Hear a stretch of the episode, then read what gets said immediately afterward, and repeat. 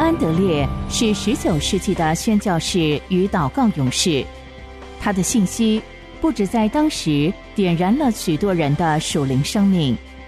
他的著作等身，他的文以载道，今日更是依旧跨越着时空来为主传声。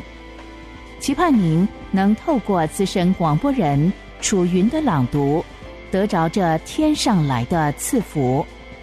欢迎收听《圣徒圣言》。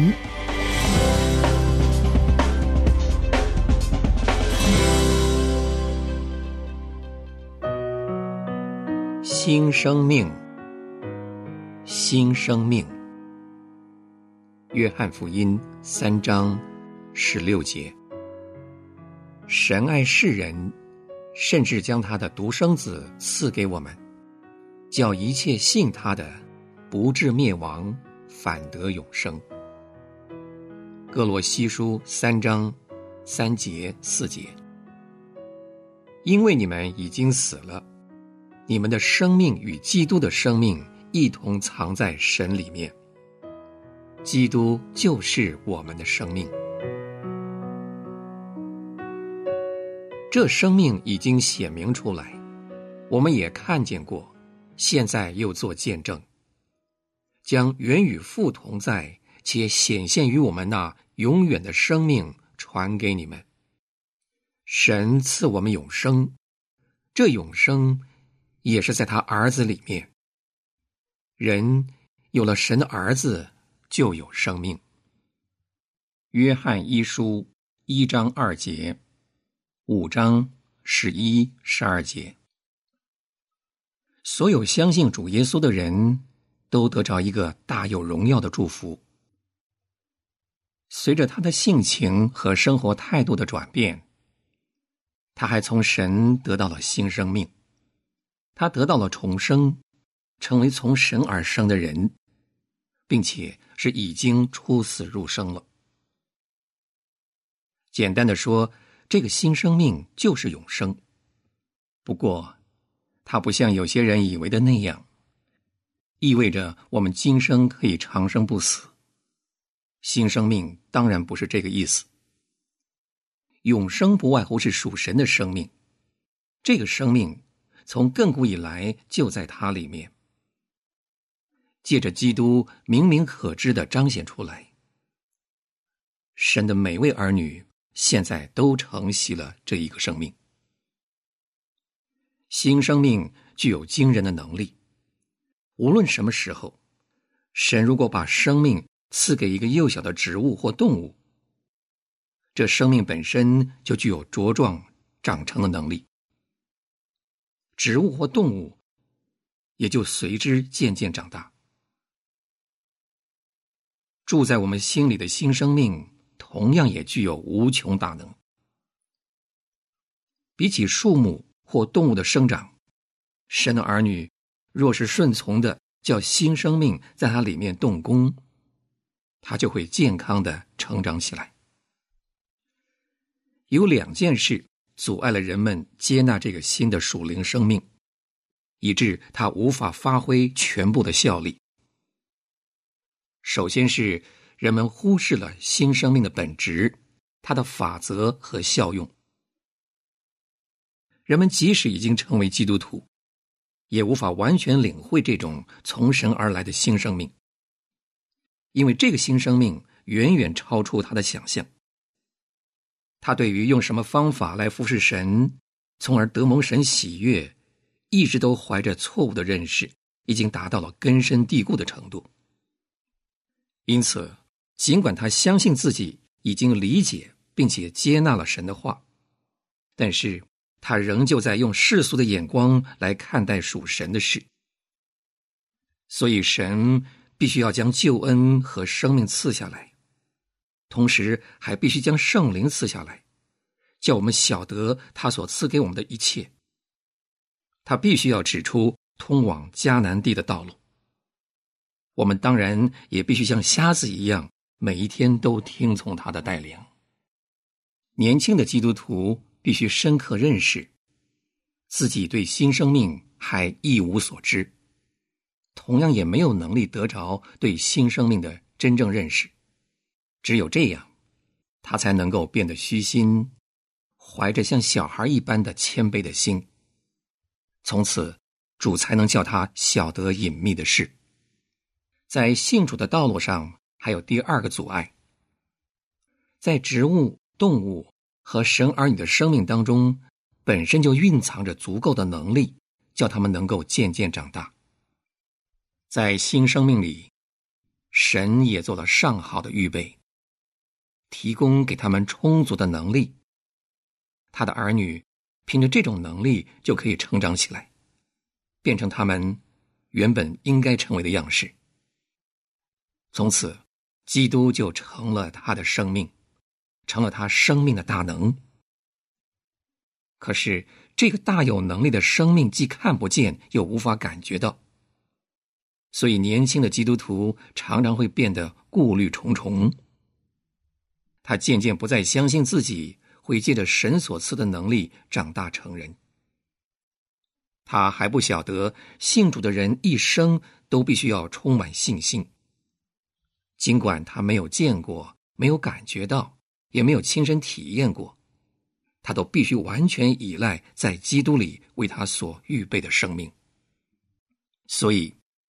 每一个已经领受这个新生命的人，都要充满坚定的信心，相信是永生凭着神所赐的能力在我里面动工，所以我才能够，而且必将变为神要我们成为的样式。基督就是我的生命，我必须天天都接纳他做我的生命。这个生命是借着神赐给我们的。而且他必定会借着大能力成为我的生命。父神啊，你已经将你独生儿子赐给我，叫我可以得着在他里面的生命。我感谢你，因为我得着了这大有荣耀的新生命。我求你教导我如何正确认识他。我承认自己的疏忽。对于你所做的功，一直怀着错误的认识。我相信，在我里面的新生命所具有的属灵能力，我也相信主耶稣，他就是我的生命，必定会借着圣灵教导我如何才能得着他。阿门。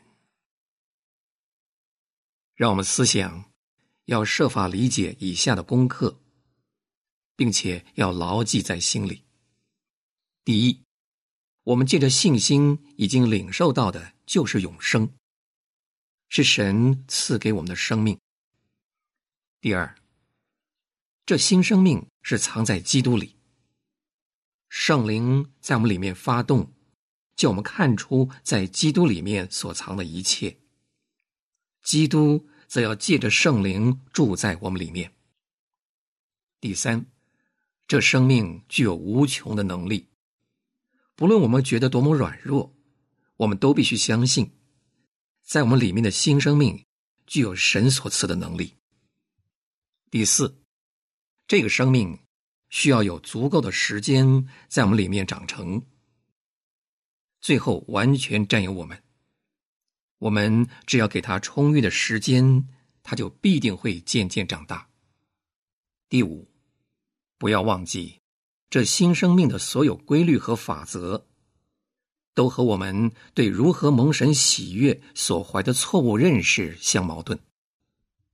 所以，我们所要担心的，只有我们自己的错误认识。要让基督凡事教导我们，因为只有他才是我们的生命，也是我们的智慧。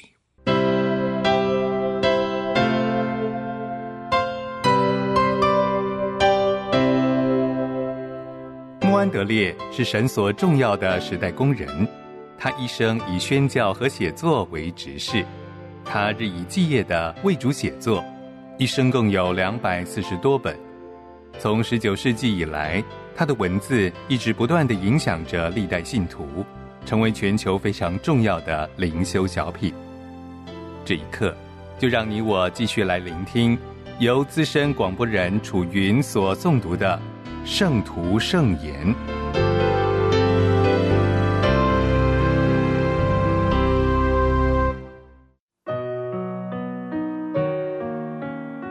谦卑，谦卑是成全救赎的秘诀。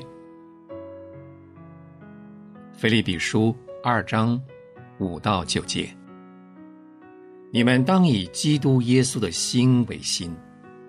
他虚己，取了奴仆的形象，自己卑微，存心顺服，以至于死。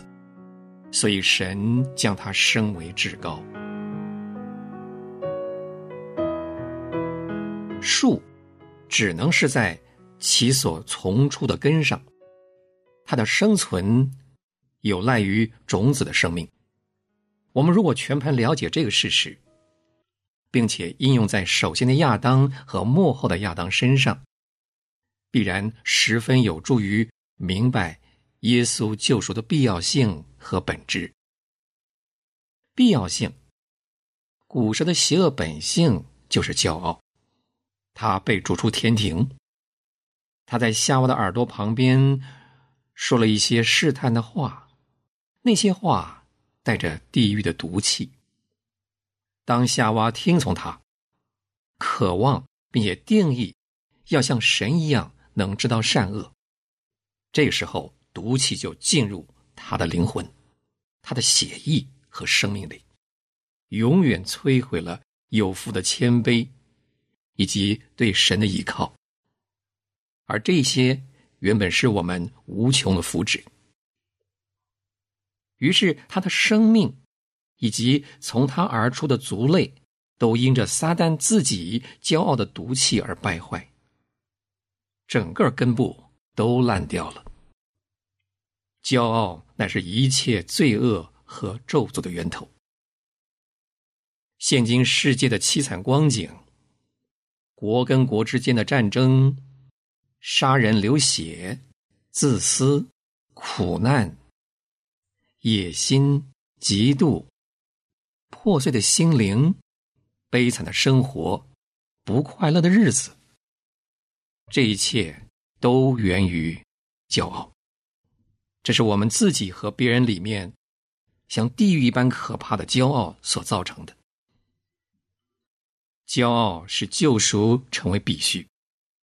我们需要从骄傲中被救拔出来，更甚于其他一切。因此，我们对进入我们里面的邪恶势力认识有多少，会决定我们对救赎的必要性的认识有多深。树只能长在其所从出的根上。撒旦从地狱带出的势力，时刻侵入人的生命，而且。那股大能大力时刻运行在世上，人深受其苦而引为惧，与之征战，而且试图逃避它。但是他们并不知道，他从哪里来，为什么具有那么可怕的至高权势。难怪他们不晓得从何来克服。骄傲的势力扎根于灵界可怕的权势。遍布于我们的里里外外。我们必须承认，自己的本相就是骄傲，并且为此懊悔。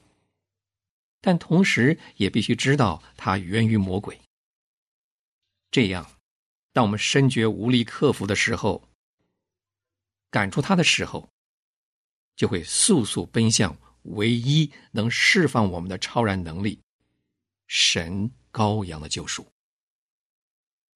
当我们无望的跟运行在里面的己和骄傲苦斗的时候，一想到隐藏在背后的黑暗权势，只会使我们更加绝望。但是，当我们全然绝望的时候，正适于了解并且接受，在我们自身以外的一种能力和生命，那就是。神的羔羊已经把天上的谦卑带下来，与我们相近，可以驱逐撒旦和骄傲。树只能长在其所从出的根上。我们必须注意，第一个亚当是如何堕落的，借此来认识我们里面罪恶的诠释。同样的，我们也必须好好认识第二个亚当和他的能力。他在我们里面所赐下的谦卑的生命，就像骄傲的生命那样真实，那样长存，具有压倒性的势力。在亚当里的生命如何真实，在基督里的生命也是那么真实，甚至有过之而无不及。我们是在它里面生根行走。经上说。持定元首，全身因神大得长进。神的生命化作肉身，进入人性里做我们的根。我们站在这里，我们生长在这里，一度运行在耶稣身上，使他从死里复活的大能大力，每一天也照样运行在我们里面。我们必须思想认识。并且信靠着生命，他曾经彰显在基督身上，如今却成为我们的生命，正等着我们同意，让他占有，并且管理我们全人。因此，非常要紧的是，我们应当正确认识基督是怎样的一位，是什么因素使他成为基督。尤其重要的是。作为救赎主的他，到底什么是他最主要的特性？他品格的精髓是什么？他扎根于何处？答案只有一个：谦卑。什么是道成肉身？就是他属天的谦卑，虚己成为人的样式。他在地上的生活就是谦卑。取了奴仆的形象，他的救赎也是谦卑，自己卑微，存心顺服，以至于死。还有他的升天得荣耀，仍然是谦卑，使他升到宝座那里，戴上荣耀的冠冕。他自己卑微，所以神将他升为至高。谦卑是一切。存于原先他与父同在天堂的时候，也存在于他的出生、他的一生、他的死和他做宝座为王，这一切都是谦卑。基督乃是神的谦卑，具体彰显于人性里面，无穷永爱，自己卑微。披上柔和谦卑的外袍来迎娶我们，服侍我们，并且拯救我们。神的慈爱和谦卑使他成为一切人的施恩者、帮助者和仆人。所以耶稣是谦卑来成了肉身。至今他仍然是神柔和谦卑的羔羊，站在宝座中。由根而出的树，必然能够从枝叶和果实上看到根的性质。谦卑既是耶稣生命中居首位，而且包含一切的恩典，是他成全救赎的秘诀。那么，我们灵命的健康和力量，全在乎我们也把这恩典放在首位，使他成为耶稣。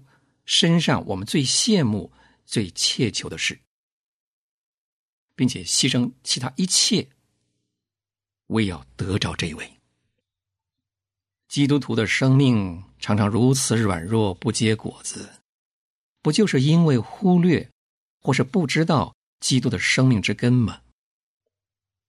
人没有感觉到丰满的救恩之乐，不就是因为很少追求谦卑吗？而耶稣自己是在谦卑里找到喜乐，并且在谦卑里带下喜乐。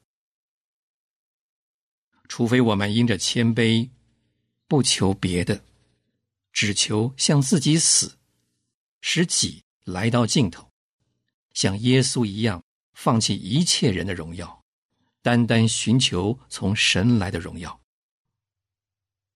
绝对算自己毫无所有，好使神成为一切，唯独主被高举。除非我们寻求在基督里这种谦卑过于其他使人最感兴趣的事，并且乐意为此付出任何代价，否则我们的信仰没有征服世界的可能。如果你还没有留意到自己里面和周围那些蒙召做基督徒的人身上何等缺少谦卑。缺少神羔羊那柔和谦卑的态度，那么我大声疾呼也不为过。想想看，那一切缺少爱心的表现，对别人的需要、感觉和软弱漠不关心，常常急速、犀利的下断语，而自以为诚实正直，发脾气、焦躁易怒。一切苦毒和不和睦的感觉等等，都是源自于骄傲和唯我独尊。你若思想这些，就会看见那像地狱般黑暗、那样骄傲是如何潜入每一个地方，连圣徒的聚会也不例外。再反过来想想，如果自己和周围同做圣徒的人，以及全世界的信徒，真正而且永远被耶稣的谦卑引导着，那个结果又如何呢？我们全心全灵、昼夜不住的呼吁，愿耶稣的谦卑制作在我们里面和我们周围所有的人身上，让我们专心而且诚实面对自己。缺少谦卑这个问题，我们就开始觉得自己好像从来没有真正认识基督和他的救恩。弟兄姊妹，要思想耶稣的谦卑，这是我们蒙救赎的秘诀和隐藏的根源。务必天天更深的进入其中。并且全心相信神所赐给你的基督，带着他属天的谦卑，要为你成全这事。他要进来，住在你里面，也要做工在你里面，使你成为父所要的样式。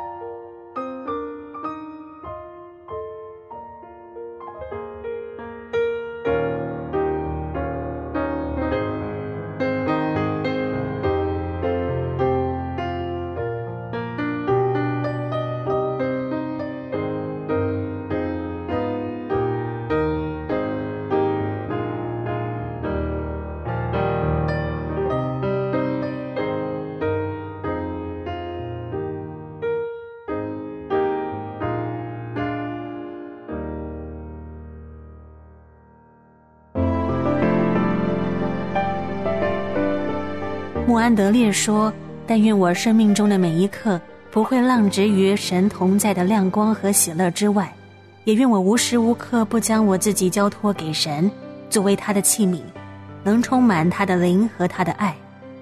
诚愿穆安德烈的但愿，也成为你我的心愿。